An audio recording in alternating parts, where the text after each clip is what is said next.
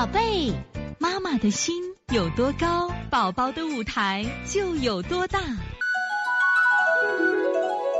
现在是王老师在线坐诊时间。他说：可乐三个月零二十天，母乳咳嗽第三天，精神好着呢。小便大便有泡沫，大便有泡沫，还有点鼻塞，有点咳嗽。我跟你说，大便有泡沫的一定注意啊！就是很多小孩儿硬是当然是说湿热，是母亲饮食。如果你母亲饮食好的话，就说明这个小孩就有点过敏的症状啊，症状。这个小孩呢是啥情况？出现了呛咳、感冒的咳嗽，鼻子有点感冒。感冒的话，你有饮血，那就是啊，你有饮血一定是过敏啊。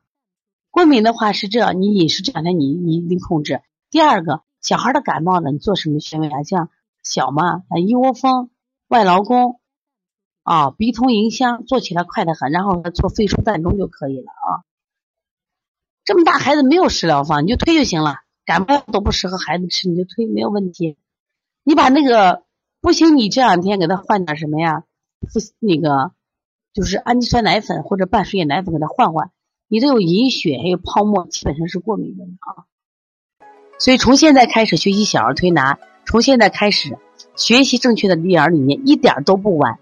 也希望我们今天听课的妈妈能把我们所有的知识，通过自己的学习，通过自己的分享，让更多的妈妈了解，走进邦尼康小儿推拿，走进邦尼康的课堂，让我们获得正确的育儿理念。